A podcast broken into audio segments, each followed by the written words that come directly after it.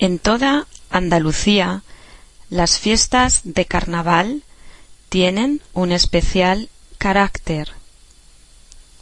En Cádiz, la influencia durante el siglo XIX de las colonias americanas, como Cuba y Puerto Rico, ha dejado fuerte corriente de alegría, humor y sentido musical, heredado de los negros y mulatos de las antiguas colonias españolas.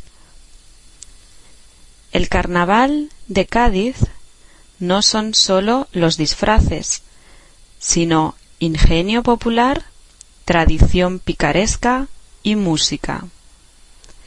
Hoy en día, el carnaval de Cádiz gira en torno a las canciones de tres tipos de agrupaciones coros, comparsas y chirigotas.